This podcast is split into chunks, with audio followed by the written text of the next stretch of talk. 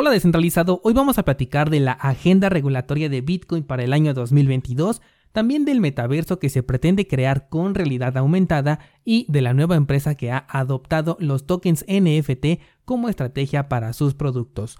Hola de nuevo y bienvenidos a Bitcoin en español.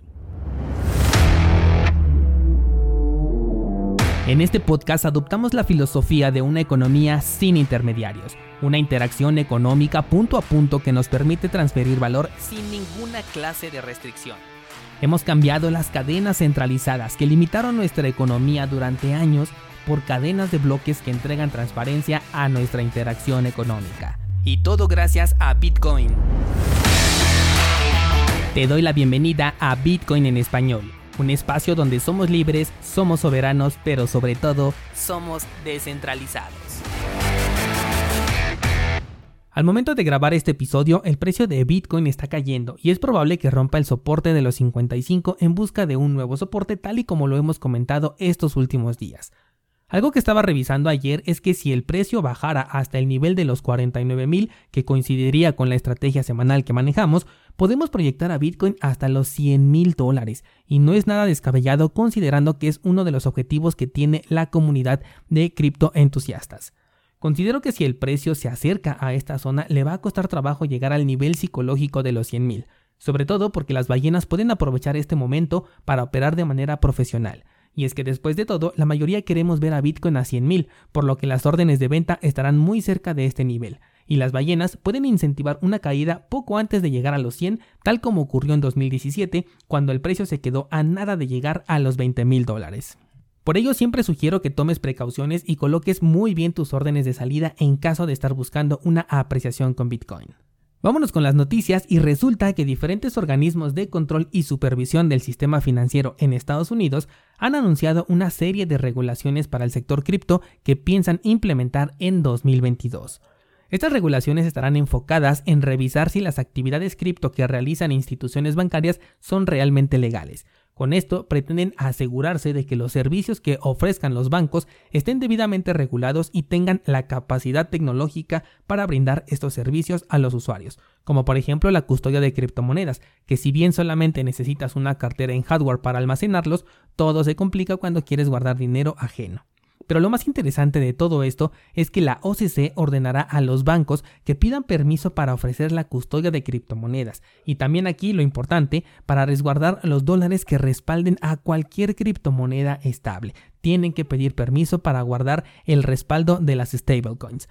Esto pondría en serios aprietos, por ejemplo, a Tether, porque con esta ley, de un momento a otro, podrían decir que no se han cumplido ciertos requisitos y el balance que respalda la emisión de la moneda estable más utilizada podría quedar congelado. Este es un riesgo del que les he venido hablando desde hace ya más de un año. Incluso tengo un video explicando las desventajas de las criptomonedas estables, dentro de las cuales se encuentra justamente lo que estoy diciendo, y dicho video tiene muchos comentarios negativos. Sin embargo, aquí está el resultado del éxito de estas monedas estables, que dicho sea de paso, son centralizadas. Para evitar esta clase de escenarios, estas empresas tendrán que cumplir con los procesos regulatorios de cada país con la finalidad de ser aceptadas y legalizadas, lo cual va en contra de la propia definición de criptomoneda que Bitcoin descubrió han dejado muy claro que el enfoque para el año 2022 será, por un lado, incrementar la dificultad de entrada hacia las criptomonedas, así como la recolección de información de los usuarios que tienen actividad cripto y, por supuesto, el beneficio económico directo de cualquier operación cripto de donde puedan obtener una tajada con solamente firmar un documento. Es por ello que la búsqueda de la descentralización en el manejo de activos digitales resulta indispensable. Es por ello que no apoyo a empresas centralizadas comprando sus tokens. Ayer me comentaba un descentralizado si valía la pena participar en el token de la plataforma crypto.com. Y económicamente es posible que sí valga la pena, no lo puedo negar porque pueda que sí dé muy buenas ganancias, pero te invito a escuchar el episodio número 127 de este podcast que se llama Te cambio un Bitcoin por un Doge. Esto para que tengas un panorama más amplio de lo que ha hecho esta empresa a quienes deciden confiar en ella. Una de las soluciones que se me ocurren para quienes ya estamos dentro desde este momento es que tengamos una liquidez cripto que nos permita movernos dentro del sector sin que tengamos que involucrar el dinero fiat, esto en el futuro. Por ahora nuestros ingresos normalmente llegan en fiat y con ese dinero es que compramos cripto, pero cuando el mercado llegue a máximos históricos vamos a ir vendiendo poco a poco nuestras posiciones. Algo que podemos hacer es almacenar cierto capital para posteriormente comprar a precios más bajos nuestras altcoins. Mi elección sería sin duda Bitcoin, pero aquí ya tú vas a elegir en qué quieres resguardar tu dinero. Lo importante es que tengas liquidez para cuando las regulaciones ya sean cosa inevitable. Para ese momento tú ya puedes tener un disponible pero ya está en cripto y con el cual te puedes mover si necesitas comprar nuevas altcoins, invertir o incluso gastar sin la necesidad de involucrar el dinero fiat o por lo menos reducirlo. Además, seguramente tendremos más opciones peer-to-peer -peer para la compra y venta de criptomonedas que sin duda nos van a ser de muchísima ayuda. Este tema me parece súper interesante y de hecho lo sugirió un descentralizado, hablar de cuáles serán las opciones del futuro en cuanto a exchanges descentralizados.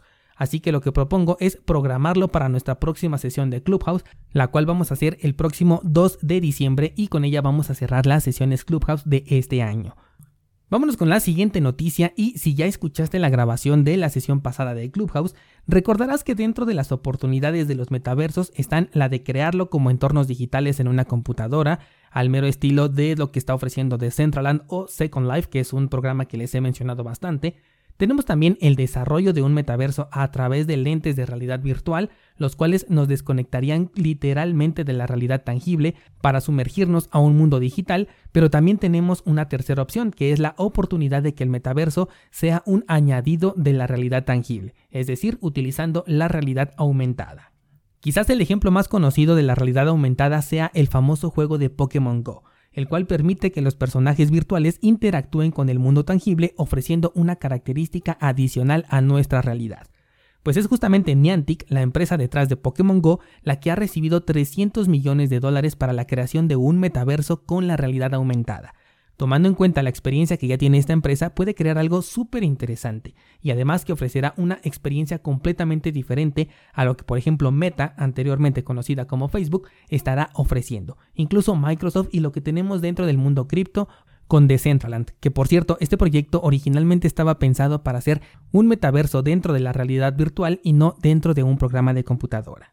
Y es que en esto se va a basar el posible éxito o fracaso de los nuevos metaversos, que por un lado aquellos centrados en una interacción con la computadora serán de nicho, de aquellos que solemos pasar muchas horas frente a la computadora ya sea trabajando, creando o consumiendo contenido digital, pero no todas las personas tienen ese gusto por pasar horas frente a una computadora sobre todo porque muchos trabajan en ella largas jornadas en sus empleos, por lo que ya no quieren seguir ahí conectados en su tiempo libre.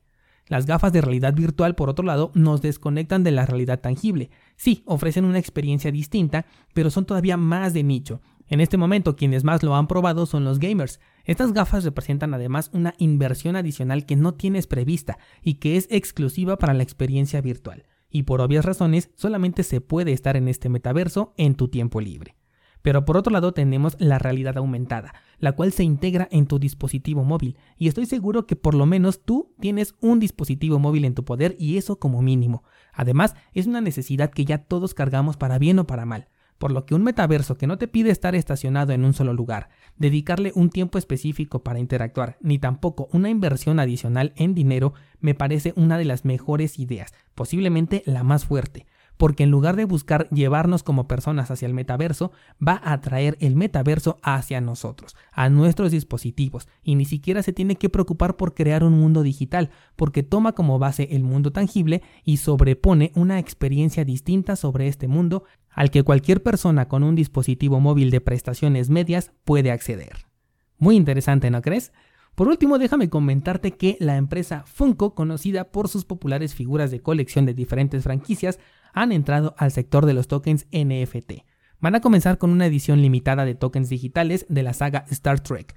Lo interesante de esto es que estos tokens digitales pueden ser intercambiados por una figura física.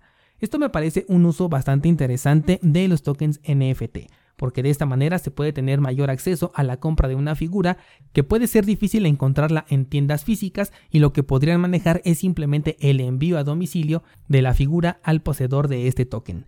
Bien sabes que mi postura acerca de los tokens NFT todavía es muy controversial, pero cuando se les da una utilidad considero que valen mucho la pena y ofrecerán ciertas ventajas, aunque no siempre todo es positivo. Y aquí me voy a tener que desviar tantito del tema, pero resulta que los tokens NFT de Axie Infinity sufrieron baneos a inicios de esta semana. Y aunque posteriormente desbanearon algunos de estos tokens por malas prácticas en el uso por parte de los jugadores, yo me pregunto en este momento qué tan propietarios somos de un token NFT si una empresa es capaz de banearlos. Y si la respuesta a esta pregunta es depende de la empresa que los emite, entonces ¿en dónde está la revolución tecnológica que dicen representar los tokens NFT?